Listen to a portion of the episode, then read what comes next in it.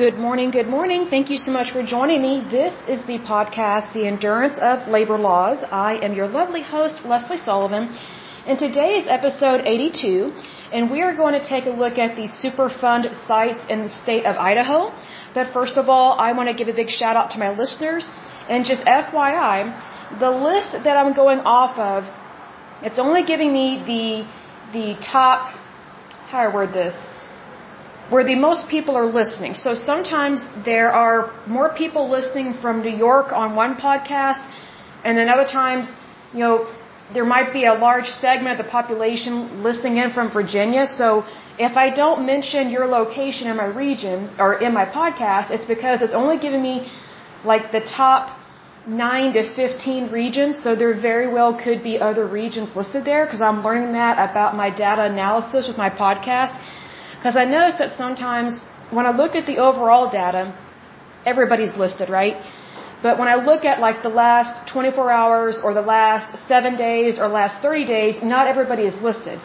So it's only giving me the top regions that are listing in. So just FYI, that could include you. you know, let's say, for example, you're listing in from France or something. If there's only one or two of you listing in from France, I may or may not see it based on how many people from your demographics or from your area are listening in. So I guess I should just thank the entire planet for listening in because I didn't realize that it wasn't listening or it wasn't listing everybody every single time. It was just doing the top regions. So I don't have control over that unfortunately on my data analysis on the statistics that I see in terms of looking at all my listeners. But um, I can definitely look into that because I was like, wait a second, something looks a little funky. But anyway, that's what that is. So let me give a big shout out to the to the listeners that are listed here, as well as all those that are not listed. I'm already going to give you a big shout out because I love you very much. So here we go. A big shout out to Ohio, Manitoba, Pennsylvania, Oregon, Florida, New York, Oklahoma, Texas, my lovely neighbor, Virginia, West Virginia, Massachusetts, Alabama, Arkansas, and there was another one. Oh, Rhode Island. Awesome. Good to see you there. In terms of countries, United States, the United Kingdom, and Canada. Okay, so let me go to the Superfund sites that are currently in Idaho. And what I will do is I will go ahead and list off the ones that are cleaned up and good to go. Now, initially, when I was doing this podcast and looking at the Superfund sites, the reason why I separated out which ones are current and which ones are deleted and they're no longer active, like they're cleaned up and good to go, is because the list for some of the states we were going over were so large in terms of current Superfund sites. So it would have been like two to five hours of listing off or listing off all these Superfund sites and then to list off all the ones that are being proposed to being added to the list and then those that have been deleted. So that's initially why I separated it because I felt that it would be exhausting for my listeners and also exhausting for my throat and my vocal cords. So I just kind of wanted to be considerate of your time and all that good stuff as well, as well as the health of my throat. So that's always a good thing, right? So, um, just FYI, if you hear some clanking in the background, I'm sitting next to one of my large windows in my kitchen and I have the windows open and the blind up to let a breeze in so that way it it airs out my apartment. So just you know i think i mentioned i know i did mention because i was complaining about it but um i'm still airing out my apartment from when my dishwasher was backed up. It doesn't smell anymore. I ran it through twice with a really good soap that is specifically for dishwashers and it's a lot better but it's always good to have some fresh air you know, in your house, in your apartment, you know, it's good to have nice oxygen, right? So just FYI, if you hear a lot of wind blowing in the background, I am in Oklahoma, so there is a very strong breeze outside, very strong. Like the trees bend. So it's, it's very, we have some very tough trees here in Oklahoma.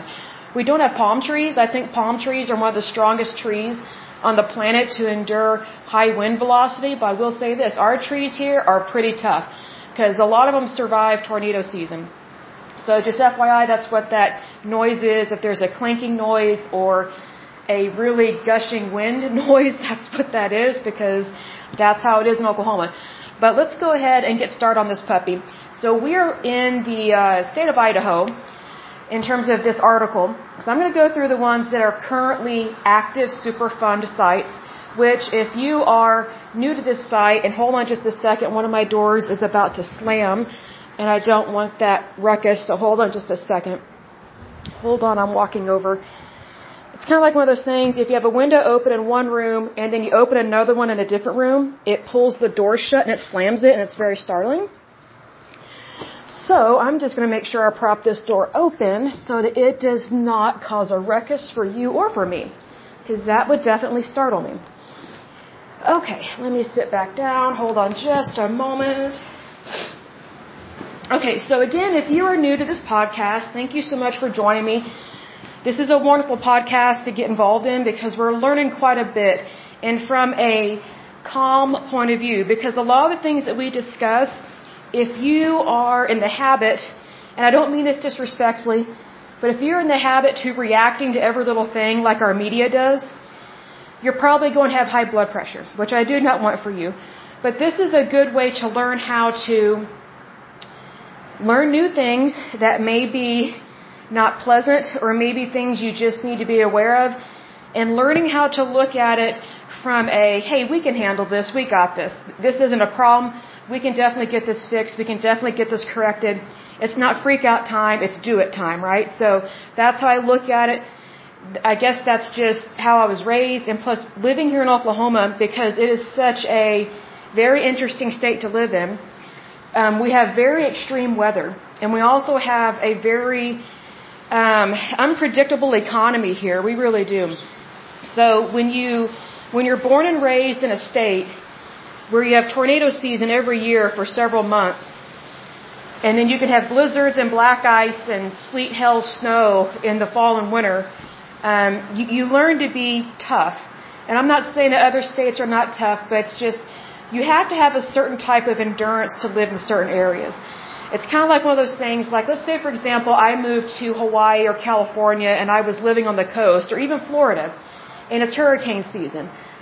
I literally would not know what to do. I would be very concerned, right? Because I'm not familiar with that area. I'm not sure how to live in those areas. I would love to live there. I think they're very beautiful. I would love to visit. Some of them I have already visited. But it's just one of those things. You, you adapt to the environment that you're in. So when you are listening to this podcast, I just encourage you, first of all, to not drink Red Bull do not drink anything that has a lot of caffeine in it because caffeine already increases your heart rate and your blood pressure. And um, it's one of those things that, how do I word this? Oh, this is a great, a great way to word it. So say, for example, you've already got it really tough at your job, right? And let's say the holidays are coming up and a relative has asked to stay at your house during that time, and this is a very stressful relative, someone you don't want to be around. You don't want to live with them. Technically, you may not ever want to see them, but it's Christmas or it's the holidays. Here's the thing.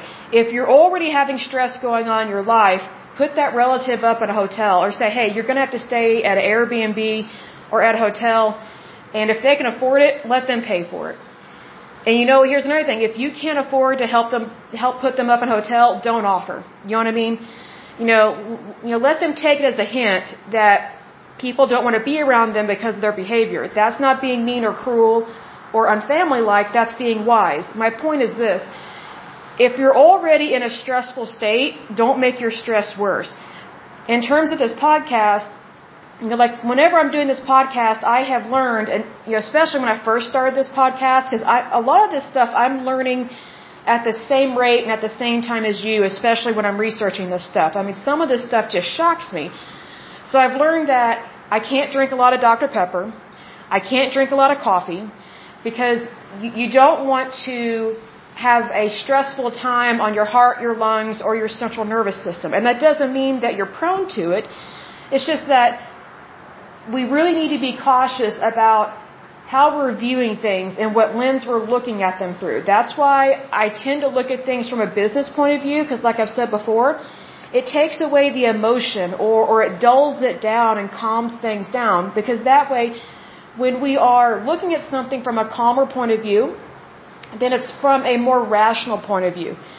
I mean, because there are some things I've researched um, while doing this podcast that just really took me aback, and I was so irritated. I mean, not like angered or raged or anything, but just like, what in the world? Like, And I've just learned, okay, it's not worth it to get upset about stuff. That, that doesn't mean that you can't get upset or, or that you can't be offended or, or that you, you can't get angry about something because God gave us the ability to get angry and to get irritated because, you know, we have that ability because God gave it to us so that way we would know when injustices happen, right? You know, we are not plants in a field. The only thing that a plant knows is when the sun is up, when the sun is down, when the wind is blowing, when it's not blowing, and when it's raining and when it's not raining. That's all it knows. Plants don't have emotions or feelings. We do because we are human beings and we have souls, right? So being that we are human beings, we have we have a soul, we have a heart, a mind, and a soul we need to take care of that and guard and protect our heart. Like we can't afford to wear our feelings or emotions on our sleeves. So that's one reason that I started this podcast as well was to just be informative. You know, almost like a news channel, you know, be informative, but the way I view the news is like from back in the day. This is just a side note. I guess this is a two for one special for you guys, but guys and gals, but I remember when I was a child, the news was not stressful. The news was not hyped up. They didn't have overdramatic music. They didn't yell at each other. They, they were way more professional. You know, the women didn't look like strippers or tarts on TV like they do now sometimes on these news shows. Like the men surprisingly still wear suits, but it's like the women, I mean, it's just like, they look like they just came from a frat house, some of them. I'm just like, really, like, I understand that some of them have, have, have nice figures, and that's great. It's, it's very blessed for other people, for everyone to look attractive, but there's a time and place to look a certain way. And I just feel like there's not as much professionalism in the news industry. So, you know, whenever I do this podcast, and I do some videos as well, I keep it very professional because I'm not trying to cause stress in anyone's life because I know what it's like to have stress and I don't want to make anything worse. I just think that we should be aware of things. And I think things should be professional because I've learned over the years, and mind you, I'm not old, not by any means, but I've learned over the years, I like things to be cool, calm, and couth, right? Especially when the situation is tough, especially when the news is hard to take. And also I want to make sure that I look my best and I'm not being provocative, I'm not being a tart, which I never am, but, you know, just to be cautious on that kind of thing because I am conservative and, and all that good stuff. But I think it's better to be conservative and be professional and be businesslike than to be all those other things I just listed because it, it takes away from your message. And so I think it's better to be genuine I guess is what I'm trying to say. So just FYI, if you're new to this podcast, do not drink a lot of coffee before this podcast or during it. Maybe after. I would drink minimal amounts of caffeine if you are. Um, do not drink a bunch of coffee. Do not drink a bunch of soda unless it has no caffeine in it, like Sprite or 7-Up, which I think doesn't have caffeine, but they are loaded with sugar, so just be careful with that. Uh, and I'm not against sugar. Sugar is great. We need sugar technically, but just be cautious about your levels. Do not drink Red Bull. Please do not drink any energy drinks. I don't think those are, those are good for the heart anyway. So you just need to be careful how you stimulate your, how you stimulate your body. Because whatever you ingest, whether it's, you know, a drink or soda or food, you know, whatever you consume is technically a form of medicine. I'm not a herbalist, but here's the thing. Our body doesn't know the difference between a, you know, when you're taking antibiotic and when you're eating food, it processes it exactly the same way. It goes through your digestive tract, right? Where it differs is the mechanism and what you're consuming. So that, that's the difference. So just so you know, whatever you consume is medicine for you. Whether you are consuming whole wheat bread or you are consuming white rice, both of those I love because I know brown rice is super healthy for you, but I can't stand the taste of it. Give me white rice any day, right? But anyway, I just wanted to mention that side note or disclaimer before I start this, just in case there's anybody new, because I do see that this podcast is growing. More and more countries are listening in, which I think is great. That's absolutely wonderful. I love to see people from other countries listening in. It just warms my heart. I love that because I've met people from other countries. And it's just, it just makes things feel more complete. You know what I mean? I mean, I love my country. I love the United States. I love my fellow man, woman, and child. I love the citizens here, but I also technically love the planet and I love to meet other people from other countries because even though we are different, we're also very similar. So I think it is possible to get along. And I'm not saying that as a wishy-washy chicken soup for the soul kind of thing. I think chicken soup for the soul books are BS. Excuse me for being so blunt, but I've never gotten anything out of that because I believe in black and white, yes and no, say it like it is kind of thing. But that's probably because of the way I was raised in Oklahoma. Like, like you can't BS your way through life here in Oklahoma. It's too tough. Like you have to be built for tough to live here and to endure the things that we go through. So that's why there are different states that first of all have different accents, different dialects, different mannerisms, but they also have a different way of looking at living everyday life just because their everyday life is different. You know, let's say for example, you know, you're from Massachusetts or something. You know, your way of life is completely different than mine and vice versa, right? I would still love to meet you, visit you, you know, see your state. Those things are wonderful, but I know going in that whenever I meet someone new, it's literally a new relationship, right? It's a new it's a new friendship, it's a new acquaintanceship, you know, it's it's a newfound friendship, whatever the case may be. But it's one of those things that you come how do I word this. You meet people where they're at, you know what I mean? So, being that I know that to be true and you know that to be true, I think that already creates a level of tolerance and that's good. And I don't mean tolerance as in you tolerate anything and everything under the sun. I'm not talking about that because when you tolerate anything and everything under the sun, you're basically selling out your morals and values. And plus, if someone really loves you and cares about you, they would never ask you to sell out any of those things. If anything, they, they would encourage you to stand the test of time and to enjoy your life and to basically trust God and do good, right? So, FYI, anyone new that's listening in, which I do know there are some new people listening in, I just wanted to give a disclaimer and just kind of a semi safety guideline on that because a lot of the stuff we discuss is serious, but it's not one of those things that you should just live in a serious moment all the time you know, I've learned over the years to be able to process serious information in a non-emotional way. You know what I mean? But that doesn't mean that I'm cold or calloused or don't have empathy or sympathy. If anything, it means I do have empathy and sympathy. It's just how do I react to it? Am I reacting to this appropriately or inappropriately? So I just wanted to give that heads up right there. I know that's kind of a long opening, but I do know that there are more and more people listening in. And I don't always give that disclaimer or give that advice, you know, or, or kind of have a, a kindly suggestion. So I just want to make sure I was covering all my bases because I, I love you guys very much and I want to make sure that, that everything is easy peasy for you because as I end, you know, all my podcasts, I'm not ending it right now, but I'm just saying that whenever I close my podcast out each and every time, I always pray for you. I always pray that you're happy, healthy, and whole, that you have a wonderful day and a wonderful week, and I truly do mean that. And so that's why I always try and make these podcasts as calm as possible. Um, but also just say it like it is because I do believe in speaking the truth and standing up for what's right because that's how you fight injustices. You know what I mean? So that's always a good thing. But anyway, let's go ahead and get started on this puppy. This again is the state of Idaho. We're going to take a look at first of all the current Superfund sites that are active in Idaho. So let's see here. The first one is Bunker Hill. Oh, that's awesome. Bunker Hill. I love that name.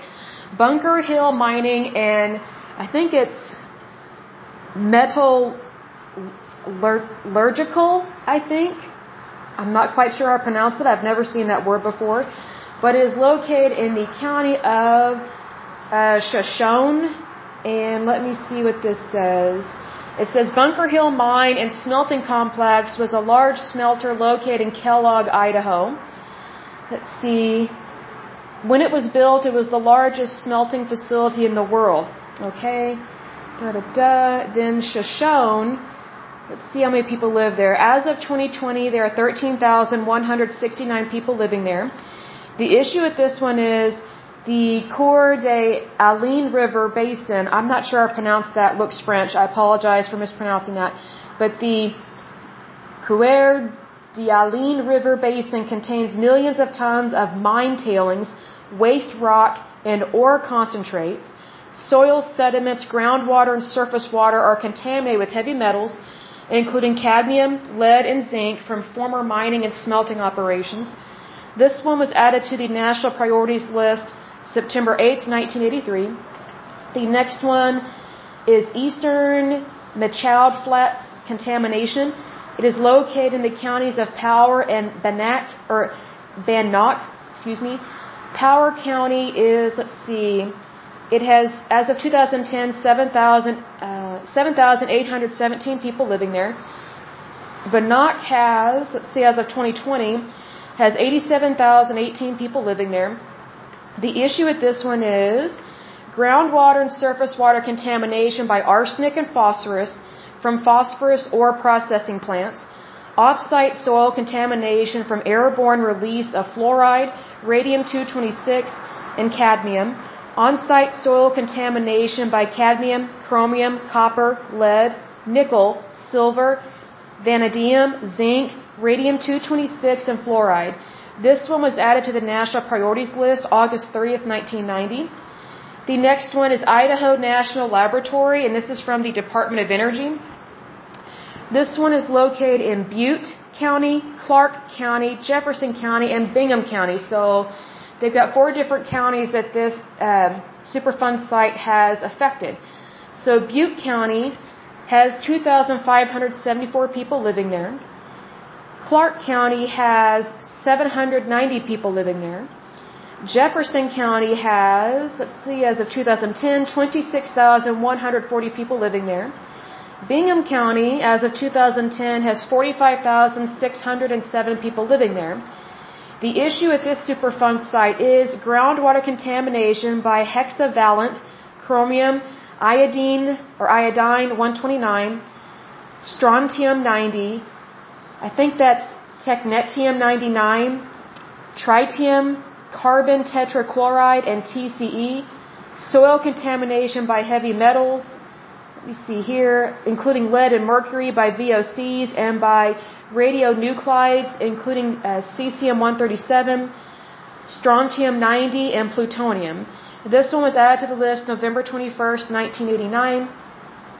The next one is Kerr-McGee Chemical Corp, Soda Springs. Let's see what it tells me about this.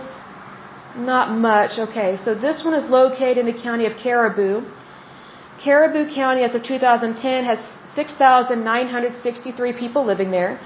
The issue with this one is surface water, groundwater, and solid waste contamination by vanadium, arsenic, moly, what was that?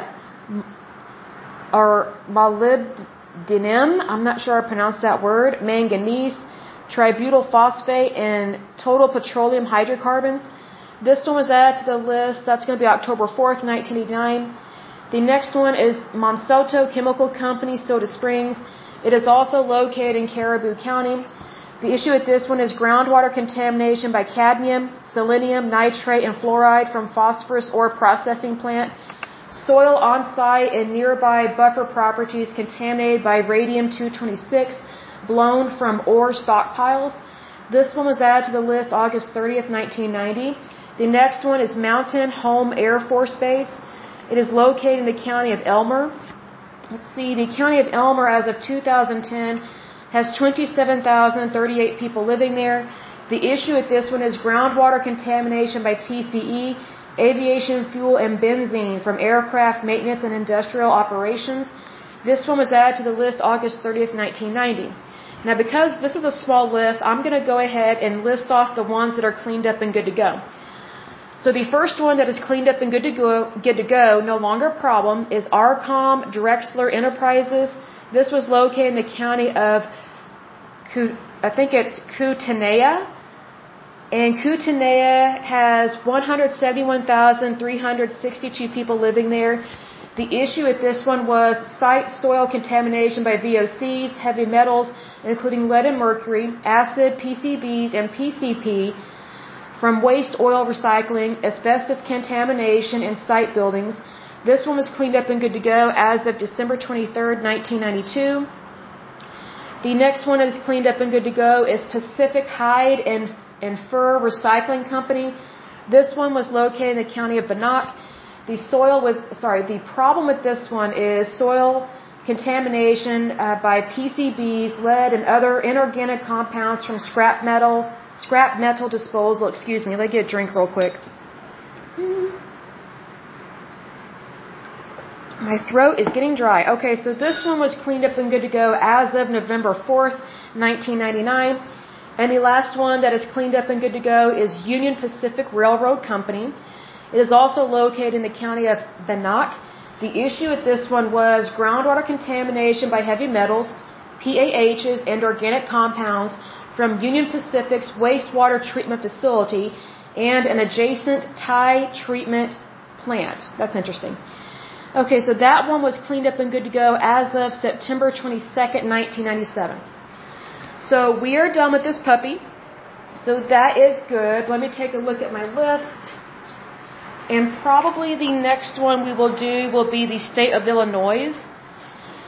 Or we might look at those um, environmental laws or pacts. I'll kind of decide on what all I can research and whatever I can squeeze down into a good podcast. So that is always good. Squeeze it like a lemon right and make lemonade. Okay.